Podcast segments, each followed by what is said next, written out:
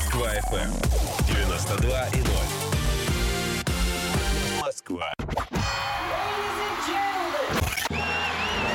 Управление делами. Никита Непряхина. Привет всем! В эфире программа «Управление делами» в студии Никита Непряхин. Наша программа о том, как стать успешнее и результативнее в своем деле, а стать таковым это легко и по силе каждому, если знать правильные советы от экспертов своего дела. Ну и сегодня э, у меня в гостях человек, э, которого я долго ждал в своем эфире. Сегодня у меня в гостях кандидат физико-математических наук, директор стратегич... по стратегическому маркетингу сервисов компании Яндекс Андрей Сибрант. Андрей, здравствуйте. Всем доброе утро, здравствуйте.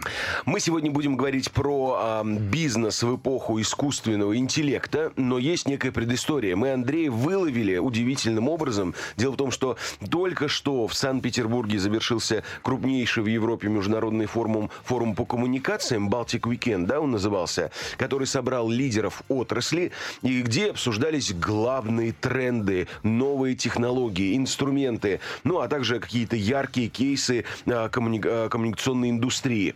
Ну и вот сегодня я, наверное, первый вопрос хочу задать. Какие же главные тренды обсуждались? И действительно ли самый такой явный э, и масштабный тренд – это искусственный интеллект? Ну да, дело в том, что это такой тренд, который с одной стороны все время на слуху, с другой стороны люди на самом-то деле пользуются искусственным интеллектом, совершенно этого не видя, не ощущая. Ну и вот, кстати, на, раз, раз уж вы упомянули форум, я там как раз и устроил это шоу, чтобы иногда казалось, что действительно он прямо совсем рядом с нами. Там мне выпала честь, нет, я не шучу, действительно честь вручать приз. Там же не только, угу. как бывает на больших всяких форумах, есть еще и вручение призов в области коммуникации, международная премия. И вот э, мне выпала честь вручать премию в номинации как то она называлась, инновационные решения в коммуникациях или как-то так. Ну и я сделал так, что эту номинацию вручала Алиса. Угу. И вот тот момент, когда люди вдруг понимают, Надо, что... наверное, прокомментировать, что Алиса это не, не, не девочка, да, да, да, которая да. вышла, да? Девочка это, это Алиса, которая голосовой речевой ассистент э, Яндекса. Угу. И вот тот эффект, который пока еще сохраняется, это и есть иллюстрация нашего отношения, нашего взаимодействия с искусственным интеллектом. В какой-то момент к микрофону вдруг не человек, ну, подходит человек, но не начинает говорить сам, и подносит микрофон, и оттуда раздается приятный женский голос, который поздравляет, вот прямо, можно сказать, расшифровывая, там же как как на любой церемонии, там достается листок из конверта, и именно mm-hmm. в этот момент становится известно, кто именно стал лауреатом, и вот этот листок может быть прочитан Алисой, потому что, на самом деле, современные технологии позволяют мы прямо про искусственный интеллект, не думайте, что я ушел в сторону. Позволяют спокойно читать и понимать текст видеть картинки, интерпретировать их. Ну, то есть, э, чтобы мы вот визуализировали эту картинку, подошел человек, у него что в руках, ноутбук или что, У смартфон? меня в руках был мой смартфон. Ага. Мы вручали вдвоем с Димой. А Дмитрий открыл конверт, достал листочек, угу. э, на листочек наведена камера моего смартфона, и нежный голос Алисы говорит «поздравляю», я не буду уж сейчас всех ну, декламировать, понятно, да. и так далее.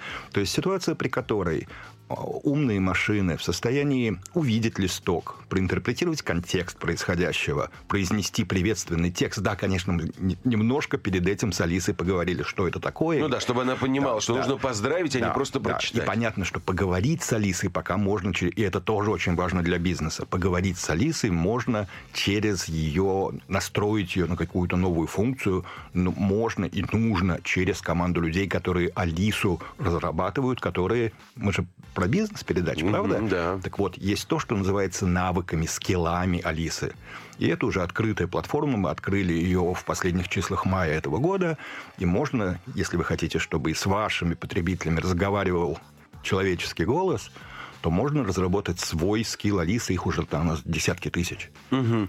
Давайте тогда, э, чтобы все понимали вообще предметно, о чем мы говорим, дадим какое-то очень простое определение искусственного интеллекта, чтобы мы понимали, вот почему Алиса, например, это искусственный интеллект, а там, я не знаю, диктор, который записан заранее э, на аудиодорожку, и алгоритм какой-то просто подставляет нужную дорожку в нужный какой-то момент, это не искусственный интеллект? Ну, на самом деле плохо с определениями, потому что мы начнем с того, что определение естественного интеллекта неоднозначно, их существует угу. много, ученые продолжают о них спорить, и поэтому, когда добавляется слово искусственный к плохо определенному слову, угу. ясность не наступает. Да. Поэтому я лучше э, сошлюсь на то, что есть более техническое описание, оно называется машинное обучение, технологии машинного угу. обучения с использованием нейронных сетей, без использования нейронных сетей. Но это хотя бы понятно. Мы вместо того, чтобы программировать машину, вот то, что вы говорите там с предзаписанными словами, да. это мы запрограммировали. Самый простой случай на вокзале. Ровно в 12 часов да. должна запуститься запись с надписью «Сейчас 12 часов 00 минут». Это простейший скрипт, простейшая программа. Угу. В тот момент, когда время 12.00, запис... вот этот кусочек должен уйти, там, не знаю, в динамике. А другое совершенно дело, когда мы машину обучаем, когда мы показываем ей а, миллионы картинок, заранее размеченных, на какой картинке автомобиль, на какой собачка, на какой кошка, а потом показываем картинку на которую, которую раньше она не видела, и просим сказать, маш... обращаясь к машине, просим сказать, тут кошка, собачка или автомашина. Угу. И существуют вот эти вот программные среды, в которых такой процесс обучения возможен. И в результате мы не вырабатывали сами признаки.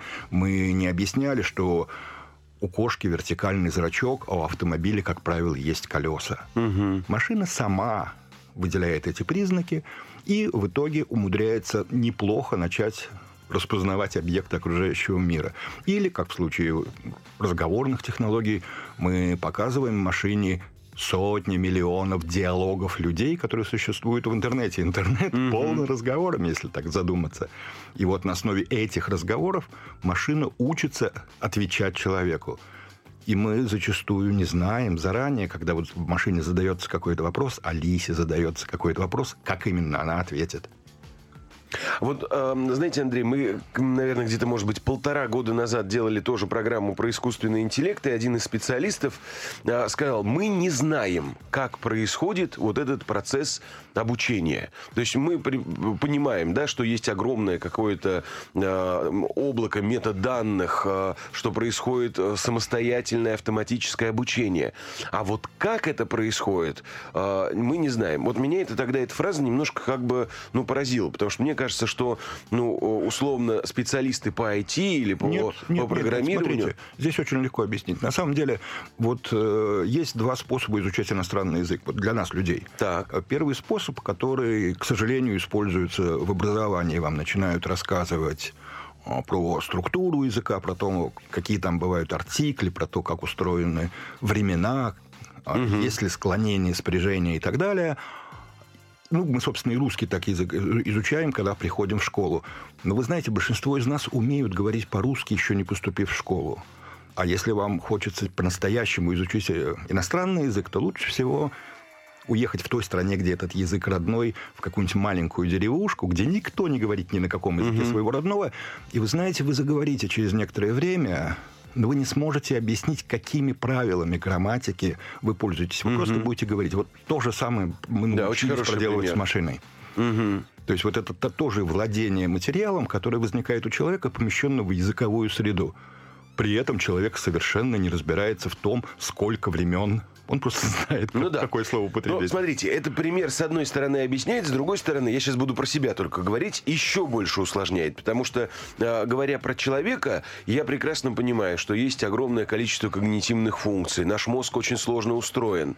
А как же происходит самостоятельное обучение машины? Это какой-то прописанный скрипт, алгоритм. Вот как это устроено внутри? Я понимаю, что это очень сложно, но чтобы вот мы примерно понимали, вот как происходит так, что машина анализируя миллион картинок, для себя вычленяет какие-то выводы, делает это правильно, и мы, более того, потом не можем даже спрогнозировать, как Алиса ответит на тот или иной вопрос. Ну, дело в том, что тут всегда возникает вопрос, а как же так? Ведь у нас же там нейронов в мозгу в миллиарды-миллиарды раз больше, чем то, что мы... Ну, просто железо современное ну, да. не может вот да. воспроизвести наш мозг. Дело в том, что мы воспро... Вот тут есть два ответа. Во-первых, когда мы решаем какую-то задачку, умножаем 2 на 2, например, или вот я сейчас понимаю ваш вопрос, Совершенно не факт, что я задействую 100% нейронных связей, существующих в моем мозгу. Мы, кстати, не знаем, сколько именно, но так есть подозрение, что очень малый процент э, нужен мне для того, чтобы понять смысл заданного вами вопроса.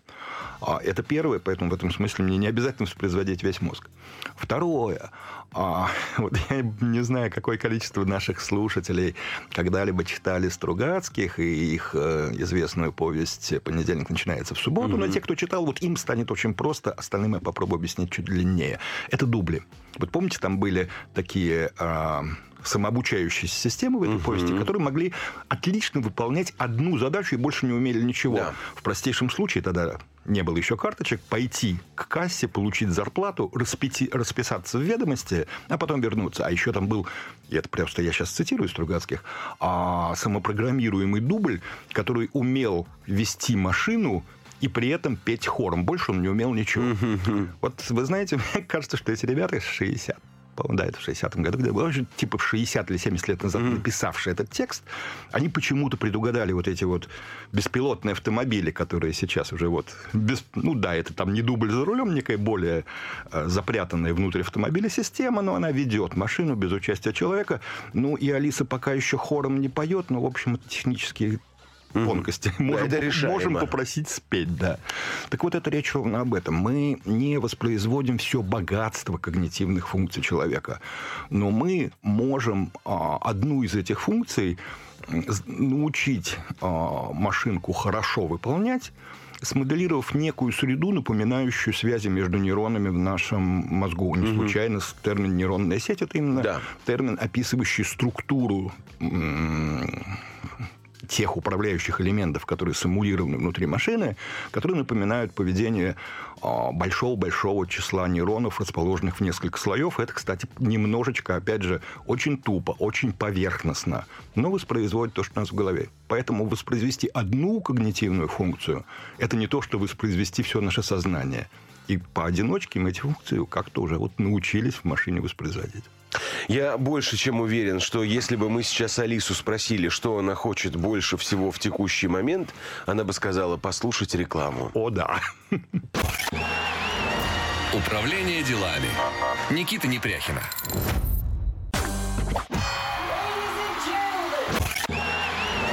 Управление делами. Никита Непряхина. Управление делами в эфире в студии Никита Непряхин. Сегодня у меня в гостях Андрей Сибрант, а, кандидат физико-математических наук, директор по стратегическому маркетингу сервисов компании Яндекс и просто потрясающе интересный собеседник. А, сегодня мы говорим про искусственный интеллект, но не как научный феномен, а говорим про его абсолютно прикладную функцию, как мы уже его сегодня используем и как этим может воспользоваться бизнес. Мы в нашей первой части поговорили в целом про суть машинного обучения, и Андрей очень понятно и подробно рассказал основную суть, в чем же происходит сама система, как это происходит вот это самообучение. Само машинное обучение напоминает нейронные сети, и сейчас а, человечество в состоянии научить машину выполнять очень корректно и правильно хотя бы одну простейшую когнитивную функцию. Ну, а дальше дело за временем. А, с какими сейчас проблемами, дайте вот посплетничаем, я сейчас знаю, что Алиса нас не слушает, а, с какими сейчас проблемами вы сталкиваетесь, говоря вот про искусственный интеллект, в частности Алису? Вот что она уже шикарно умеет делать, а что еще вот так себе?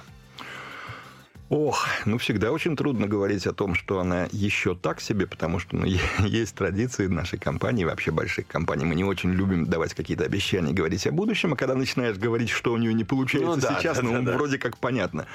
Тем не менее, я скажу самые общие слова. Есть две вещи, которые люди очень ждут от Алисы, и которые вроде кажутся очень простыми, но вот тут-то мы как раз и упираемся в ограничения технологические, которые сегодня, в общем, немножечко где-то тормозят развитие mm-hmm. искусственного интеллекта, ну, развитие сервисов, на уровне, основанных на искусственном mm-hmm. интеллекте. Первое когда Алиса разговаривает, она пока еще очень плохо держит контекст. То есть вот у нее, ну, представьте себе собеседника с очень короткой памятью, который помнит последнюю фразу, ну, может быть, одну перед ней, но совершенно не помнит, о чем мы говорили минуту назад. Это, угу. в общем, довольно трудно представить очень. в межчеловеческом общении. Да. Если начать разговаривать с Алисой, вот периодически специально делая отсылки к тому, что упоминалось э, там 5-6 реплик назад, вдруг станет понятно, что она их не помнит. Угу. И это, ну, грубо говоря, аппаратное ограничение.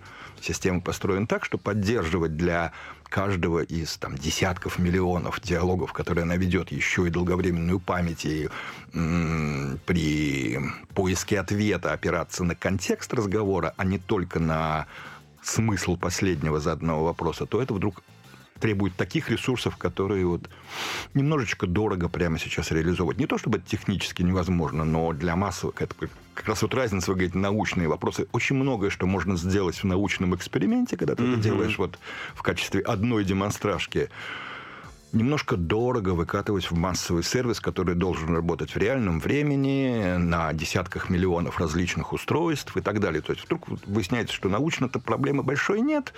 А, реализация. А вот реализация пока угу. еще немножечко не по карману даже толстенным компаниям.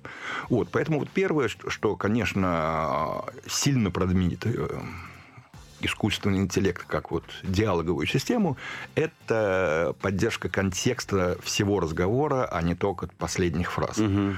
Ну и второе, более глубокая персонализация, потому что и об, на этом сейчас работают, над этим работают сейчас во всем мире все, кто заняты э, речевыми ассистентами, потому что понятно, что человек и это как вообще вот со всеми вещами вокруг искусственного интеллекта, там очень много психологии, а не только технологий. Потому mm-hmm. что человек в какой-то момент, когда с ним начинают разговаривать, он начинает воспринимать собеседника не только разумом, но и эмоционально. И если этот собеседник вдруг в каких-то местах ведет себя как дурак, mm-hmm. то это вот э, человека обижает. И поэтому очень нужно следить за вещами, которые...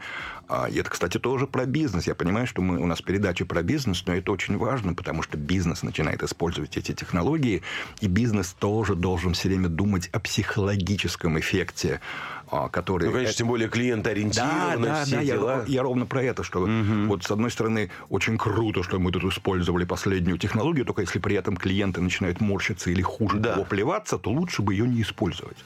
Вот. И как следствие нужно все время помнить о том, что на том конце человек. И поэтому, когда с ним начинается диалог, он воспринимает его не только рационально, не только с точки зрения получаемой информации, качества сервиса, но и просто чисто эмоционально. Он не хочет разговаривать с дурой, простите, или mm-hmm. дураком. Вот. И поэтому вопрос о персонализации, о том, чтобы...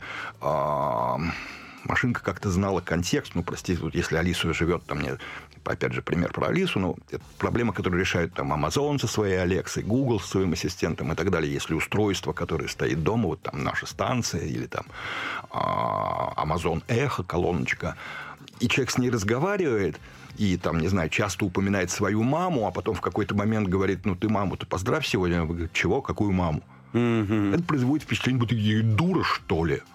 Ну да не знаешь, кто у меня мама, сто раз это дело обсуждали, а она не помнит.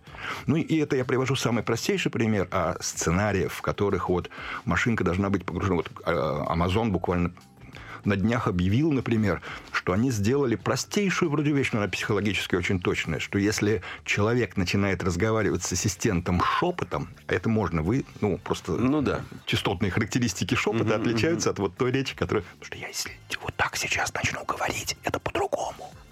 Вот, и поэтому машина может понять, что к ней обратились шепотом. И в этот момент она должна отвечать шепотом, ну, просто потому что это нормальная человеческая реакция. Почему сейчас, да, сейчас громко нельзя, но мало ли mm-hmm. что, ребенок спит, в конце концов.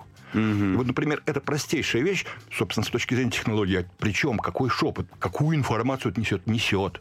Для человека это несет информацию уважения к нему. Угу. Да, любопытно. А вот давайте несколько еще вот объясним прям саму механику. Вот я знаю, что очень многие любят как бы тестировать всевозможные вот эти голосовые сервисы, О, да. задавая каверзные вопросы там и так далее. Ну вот да, давайте вот просто представим. На основании чего система дает тот или иной ответ. Ну, то есть, например, я спрашиваю, там, допустим, Сири, у тебя есть э, бойфренд, да, или, например, Алиса, как ты относишься и называю какого-нибудь человека. Вот на основании чего она берет? То есть, смотрите, когда дается конкретная какая-то функция, например, там, э, Алиса, открой мне, пожалуйста, вот такое-то приложение, да, или я говорю там, Сири, э, выключи телефон, или там, набери мне, пожалуйста, такой-то контакт. Тут все понятно. А вот когда мы требуем какого-то осмысленного ответа, на основании чего она вообще это делает? Она мониторит э, все, всю информацию в интернете. Ну, или вот даже, допустим, как ты относишься, там, я не знаю, и называем кого-нибудь политика. Вот какой ответ и исходя из чего она должна дать? О, сейчас, конечно, настоящие психологи и ученые поморщатся, потому что я в очень таком жаргонном контексте использую совершенно научный термин. А в каком-то смысле Алиса и Сири в какой-то степени тоже, она просто меньше обучена на российском материале, mm-hmm. Алиса больше. Это такое м- коллективное бессознательное страны. Угу. Ну, просто потому, что обучение Алисы – это обучение... Я сейчас про Алису говорю просто потому, что я хорошо знаю процессы да, изнутри, да, а как да, бы да. что там в Apple делают, не очень всем известно. А она вот в миллионах, десятках, сотнях миллионов диалогов, которые происходили. И похожие вопросы, ну, то есть, на самом деле, это может быть огорчительно для вас или для меня, но очень трудно нам с вами будет задать друг другу вопрос, который никогда никому в жизни не задавался в интернете. Угу. Так уж складывается, что интернет – это среда, где обсуждается все, всегда, любые новости обсуждаются мгновенно, и поэтому количество диалогов, которые в том числе угу. содержат ответы, достаточно для постоянного обучения Сирии. В этом его Алисы. Сирии, конечно, тоже, но может быть, не столько на русских диалогах. Так вот, Алиса выбирает, и мы не всегда знаем, как именно, из похожих диалогов наиболее вероятный ответ с ее точки зрения. Потому что, да, эта машина, она умеет считать вероятность. А, наиболее повторяемый? Нет, или, наиболее... Или... А наиб... как? Вот что такое тогда наиболее а вероятный? А, вот тут что значит наиболее релевантный ответ да. поиска? Ну, как всегда, там порядка нескольких сотен критериев, по которых определяется ага. вероятность ответа.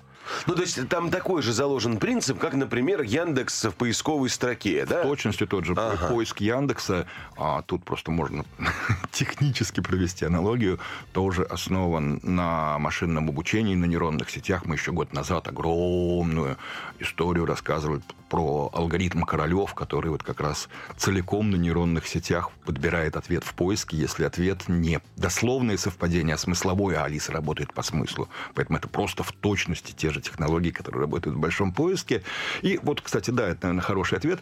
Уже давно мы лет 20, ну не 20, лет 10, хорошо, а лет 10 говорим, что, ребят, как именно дан ответ э, на ваш поисковый запрос, мы не знаем, потому что количество параметров, которые угу. анализирует система, определяя релевантность ответа, вам из вашего города в этот момент, учитывая вашу поисковую историю и все остальное на свете, мы не знаем. То есть в, в каждом конкретном случае можно устроить вскрытие.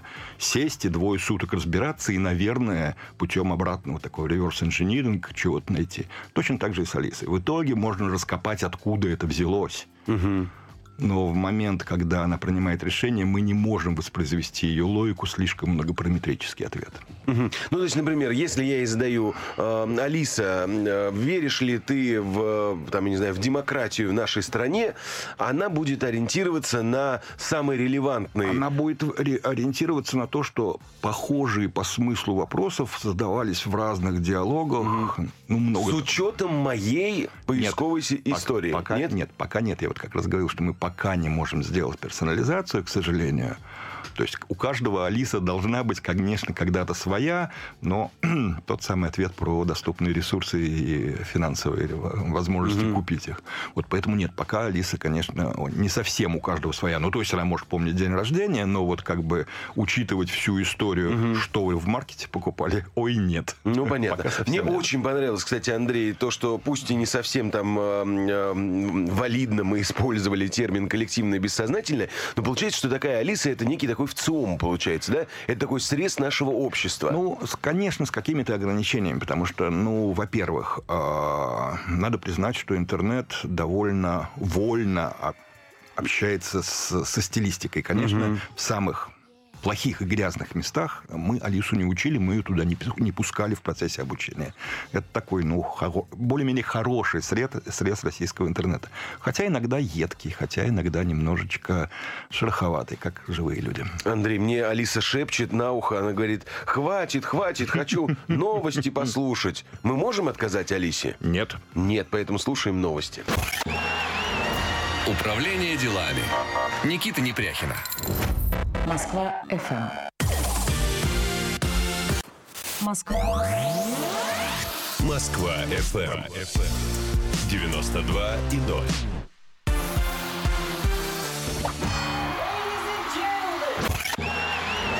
Управление делами. Никита Непряхина.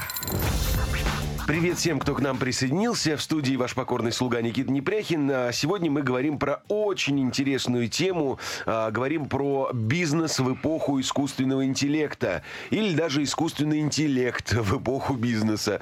А, Андрей Сибрант у меня сегодня в гостях. Он директор по стратегическому маркетингу сервисов компании Яндекс, кандидат физико-математических наук. Рассказывает нам тайны машинного обучения и немножко погружает нас в саму суть, как же работает, например, Алиса, как устроен этот сервис, как происходит э, м, генерация ответов. Ну и, в общем, это очень любопытная штука. А, Мы с вами поговорили про проблемы, которые есть на сегодняшний момент. Понятно, что перспективы, они зависят исключительно и от ресурсов, да, и от, э, в том числе, востребованности стороны бизнеса. Вот, кстати, вот давайте по, по поводу бизнеса и поговорим. А, По вашим ощущениям, вот сейчас реально есть ли запрос со стороны бизнеса в сторону искусственного интеллекта? Если да, то это вот можно прям какой-то конкретный пример. Я вот знаю, что, э, например, э, многие компании сейчас заинтересованы в создании HR-ботов, да, то есть не, не, не, не- некого такого программного продукта, который упрощает работу отделу рекрутмента, да, кадровикам, э, делает первичный анализ там собеседований. Это, кстати, искусственный интеллект или нет? Ну, местами да, местами нет, как э, вот и просто чат-боты, они могут быть вот... Ну да, э, а чат-бот это скорее просто алгоритм, да, Да, прописанный чат- вариативный. Да, такой. чат-ботом как бы сильно не один год, э, а там IRC-боты были еще чуть ли не в 90-х, когда я там только интернетом начинал заниматься. А Алиса это немножко другое. Почему люди, собственно, и путают и говорят, да блин, 20 лет назад я там с кем-то таким разговаривал в интернете. Да, только там руками были забиты все ответы. Да, это мог быть большой список, да, это могла быть, ну, всегда конечная база данных, из которых по определенному правилу, опять же, в правиле могло быть написано РНД, конечно. В правиле мог написан быть момент, когда вам просто произвольный ответ выдается вот... э, Рандомный да, такой. да, рандомный элемент случайности. Но, тем не менее, это был жесткий скрипт. Этот ск- скрипт в процессе нифига ничему не обучался, в отличие от Алисы. Вот, поэтому, да, конечно, боты могут быть разные, и HR-боты – это хороший пример.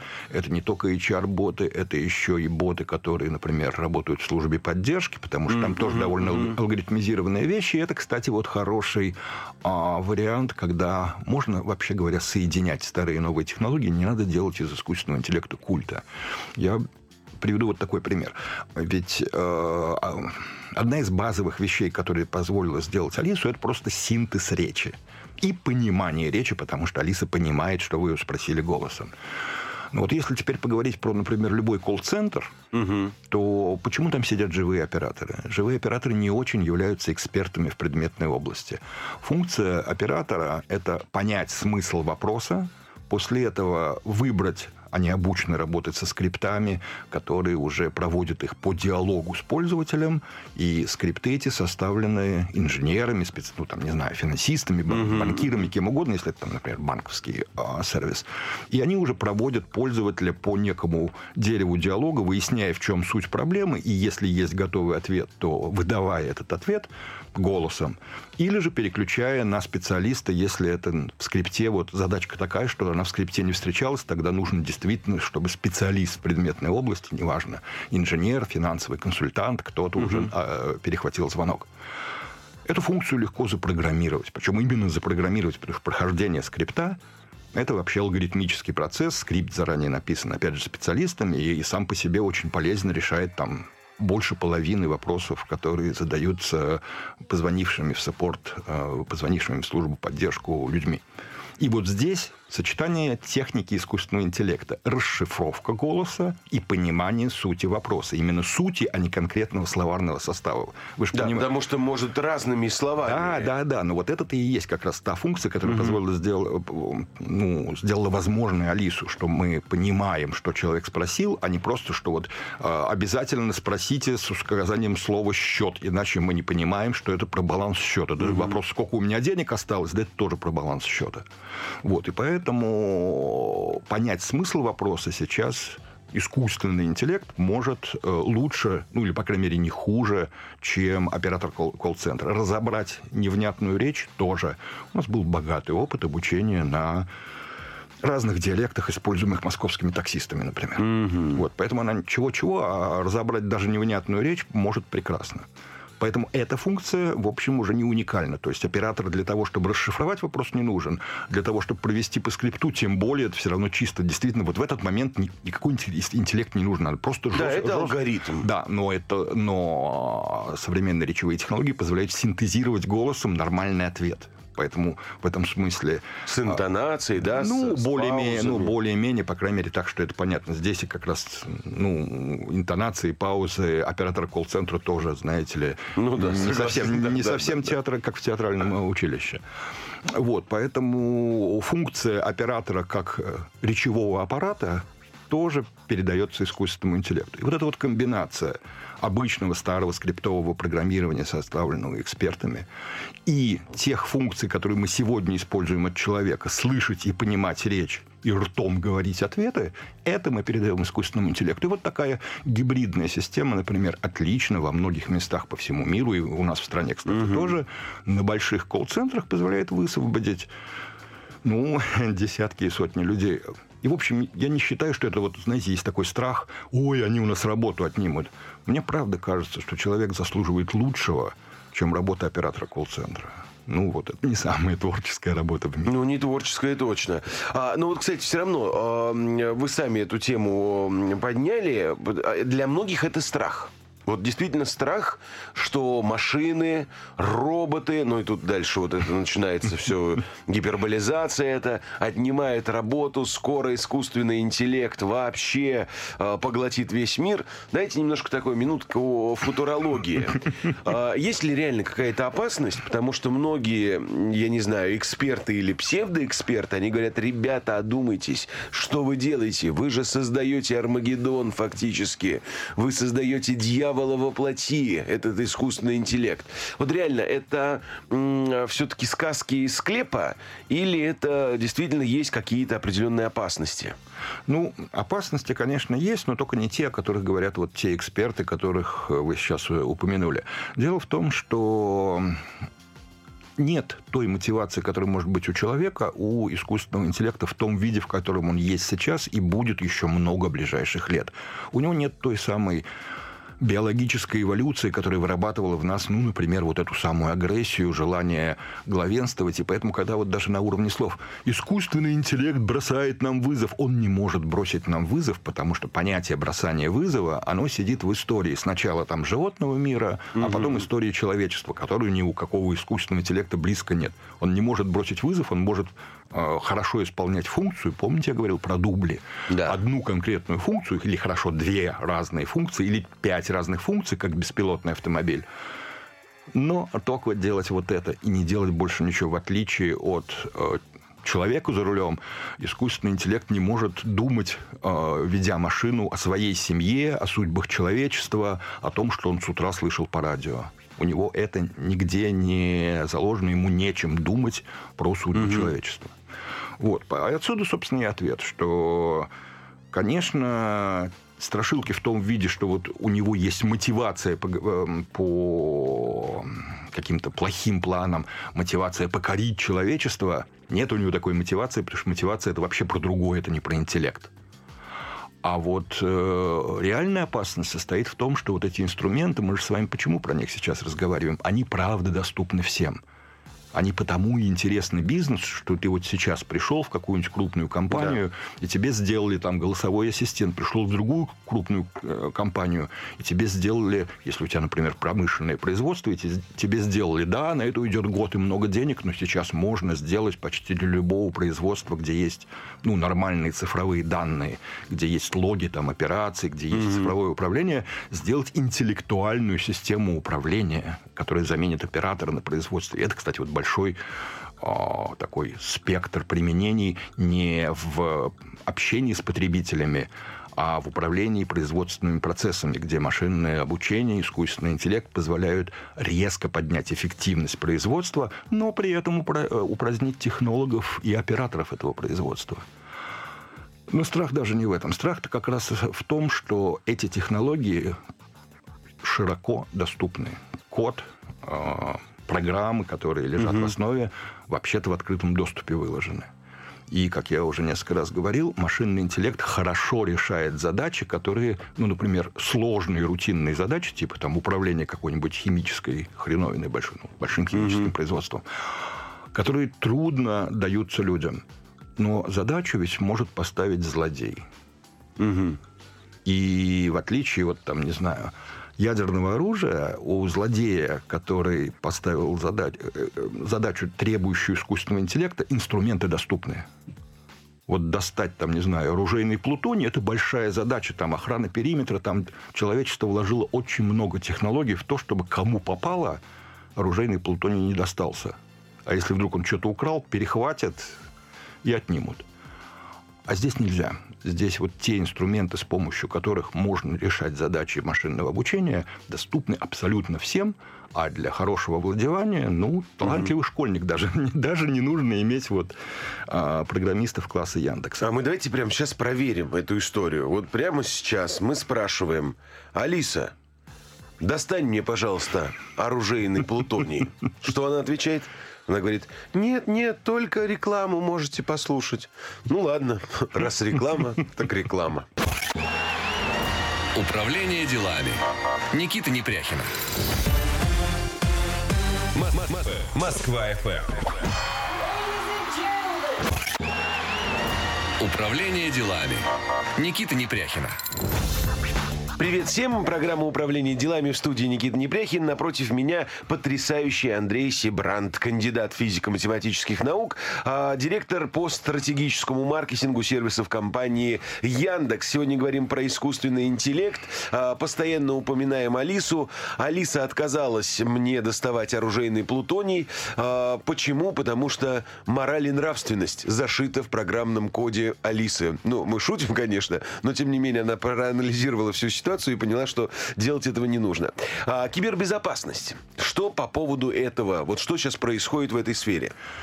Ну, вот мы отчасти начали говорить э, уже, когда упомянули, что реальная опасность состоит в том, что э, инструменты для разработки сложных самообучаемых угу. систем доступны всем, в том числе доступны злодеям, и мы, в общем, на сегодня не очень знаем, честно говоря, э, может, они что-то уже разрабатывают там какие-нибудь талантливые студенты, которые наняты или которые сами почему-то стали фанатиками, может быть, сейчас что-то и готовят. И, честно говоря, меня вот опасности, связанные с тем, что умность машин может быть применена не потому, что машины этого захотели, а потому, что люди да, этого захотели да, против да, да. других людей, меня волнует гораздо больше, если про вот так, аспекты безопасности. А вообще, конечно, задача кибербезопасности становится по этой причине сложнее, потому что много раз э, мы наблюдали атаки на различные, ну, в мире, к счастью, не очень мы здесь, но в мире наблюдали атаки на различные системы, ну, скажем так, жизнеобеспечения. Это, жизнеобеспечение, я имею в виду не обязательно, так сказать, в больнице, палаты реанимации, но, простите, вот энергосистема, да, энергосистема страны или города, да, это вообще да. говоря, система жизнеобеспечения. Или даже, простите, система там, управления сточными водами. Там легко представить себе сценарий, при котором, так сказать, не то, что смертельная катастрофа, но много неприятностей может возникнуть в городе, в котором начнет барахлить канализация. Вот. И системы атаки на эти э, технические средства, без которых человек уже не может жить, в общем, похоже, местами разрабатываются с помощью все тех же э, умных машинок, э, машинного обучения и так далее. И понятно, что поэтому и на защите периметров ну, периметров в том виртуальном пространстве, в киберпространстве, все чаще стоят системы, опять же, хорошо обученные, но обученные добрыми людьми. Самый простой пример, который мы не думаем об этом, мы каждый день с ним сталкиваемся. Вот у вас есть почта на какой-нибудь бесплатной там системе, не знаю, Конечно. в Мейле, в Яндексе, где? Вот. В Яндексе Умираете от спама? ужасно. Да, сколько писем в день? Ну, я думаю, что писем 20 может быть. Причем Спама. странно. Я все время кнопку нажимаю э, в спам, спам, спам. Но я, я, я понимаю, откуда растут ноги. Э, Мои электронные ящики в свободном доступе на сайте есть. И поэтому, наверное, добавляются в рассылки. И вы вот, э, спасибо, что нажимаете кнопку, потому что позволяя, э, помогаете обучать спамооборону, э, потому что на самом деле, что у вас в открытом доступе ящики, вы должны бы были получать десятки тысяч спамов в день. Спамеры чего-чего а, сканируют все, что можно, торгуют этими базами и так далее. И то, что люди все-таки не умерли еще от спама, и что объем спама год от года наконец-то да, начал это уменьшаться, правда. это вот история про самообучение. Давно уже люди не размещают письма как спам. Давно уже эти решения принимают машинки. И вот что принимают. Ре- Решение, которое принимают люди, состоит в том, что, черт с ним, мы простим вот в процессе обучения а, нашей спамообороне, если она все-таки иногда будет пропускать спам, но она ни в коем случае не должна сделать false positive, то есть не должно попасть в спам а, ценное письмо. Поэтому там всегда компромисс, что мы можем, конечно, зажать настолько, что вы будете получать одно письмо в день, но только при этом еще и половина полезной почты будет сыпаться в спам. Спам весит сечем, но, к сожалению, выплеснем с водой ребенка. Не, это понятно. Вот, вот тут И- у меня даже никаких Ну, я просто- сомнений я нет. просто про- спам привожу как яркий пример того, Да. где давно на страже наших почтовых ящиков в любой системе, неважно, в Мейле, в Гугле, в Яндексе, в Яху, где угодно, стоят те самые машинно обученные системы. Без них никакая оборона от спама не сработала бы.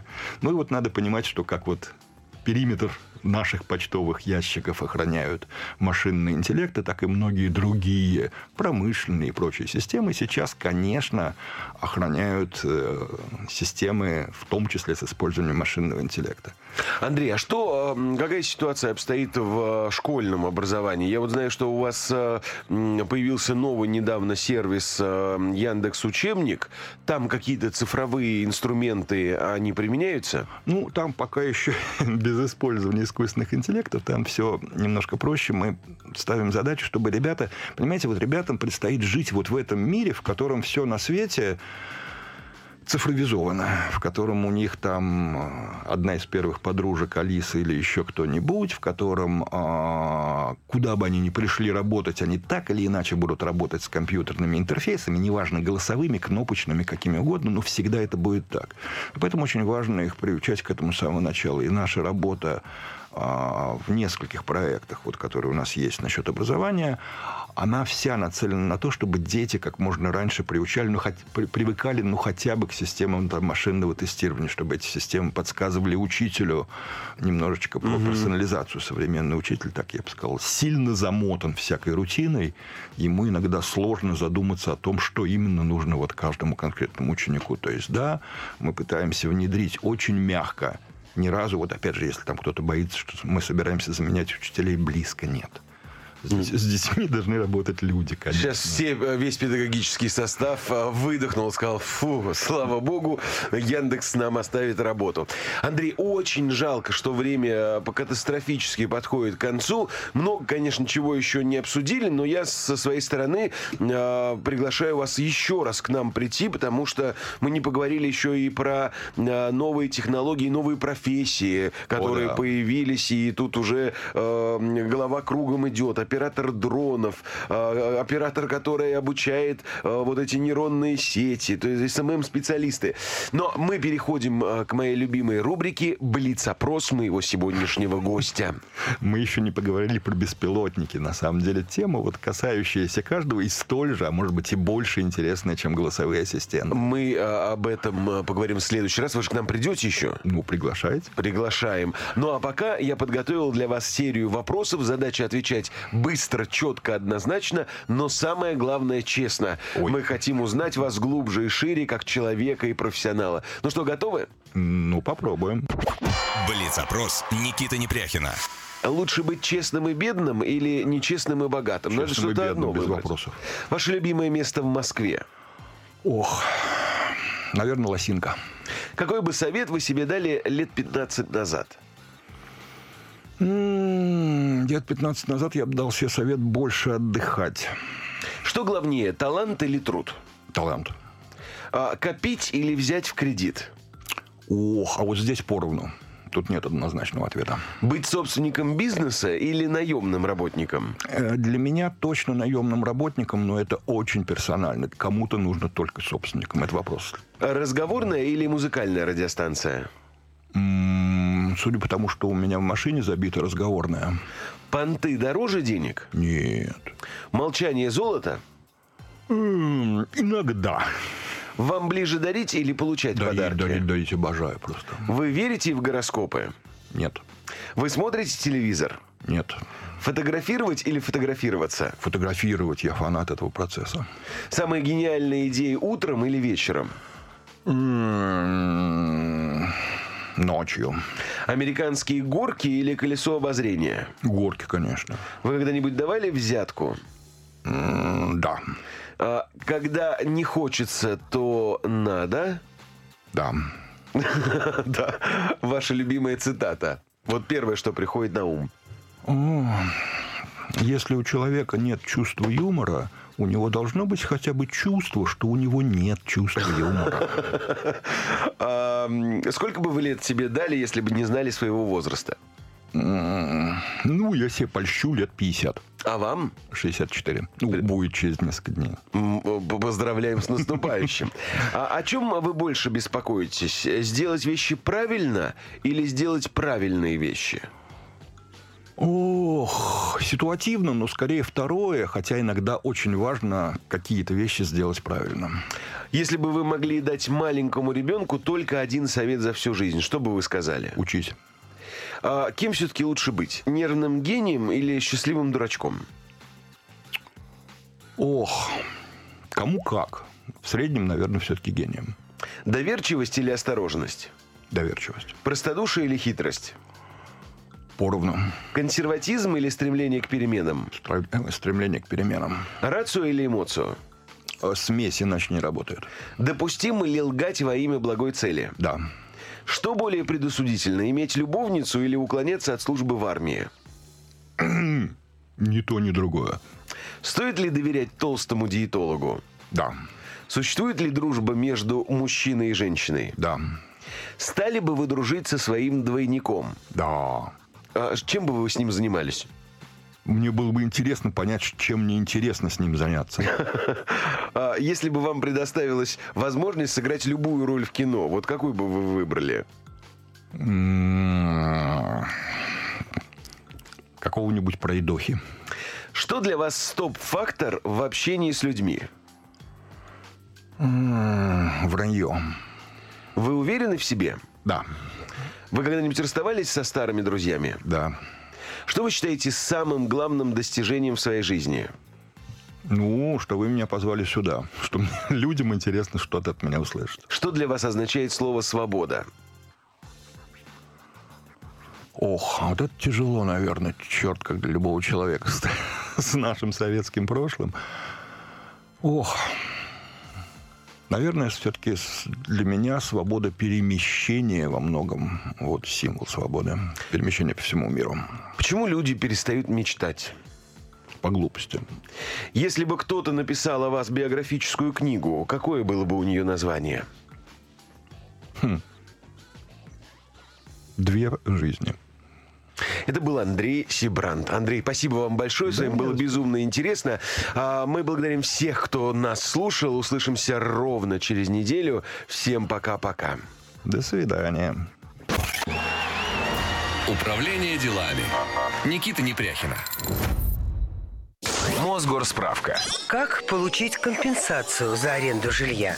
Жители Москвы, которые нуждаются в улучшении жилищных условий, то есть вставшие на жилищный учет до 1 марта 2005 года, имеют возможность получить компенсацию по возмещению расходов по аренде жилья. Размер такой компенсации равен половине от средней рыночной цены найма квартиры в столичном регионе, исходя из размера необходимой жилплощади. Для одного человека это 33 квадратных метра, для двоих 36, для троих 54. Подходящее жилье очередник может подобрать самостоятельно. Договор найма должен быть оформлен письменно и зарегистрирован в установленном порядке. Для получения компенсации договор должен пройти регистрацию в Московском городском центре арендного жилья. Для этого необходимо предоставить следующие документы. Оригинал и копия договора, удостоверение личности очередника, копия правоустанавливающего документа на арендуемое жилье, платежный документ, подтверждающий оплату услуг по регистрации. При наличии необходимого пакета документов регистрация осуществляется в день обращения по адресу Больничный переулок, дом 7. Для получения услуги необходимо предоставить следующие документы. Паспорт гражданина Российской Федерации, заявление очередника на получение компенсации по возмещению расходов, связанных с оплатой найма жилого помещения, договор найма жилого помещения, реквизиты счетов для перечисления компенсации по возмещению расходов. Также необходимо ежемесячно или ежеквартально предоставлять документы, подтверждающие, что вы оплачиваете проживание по договору найма либо в Департамент городского имущества, либо в Центр арендного жилья. В 92 году 17 века в Москве начинается строительство печально известной Сухаревской башни. И в этом же году терпит фиаско так называемый «Московский проект». В 1692 предпринятый с большими приготовлениями и торжественностью походы князя Василия Голицына в Крымское ханство обернулись тогда полным провалом. Чуть позднее, как известно, все благополучно исправит Екатерина. Москва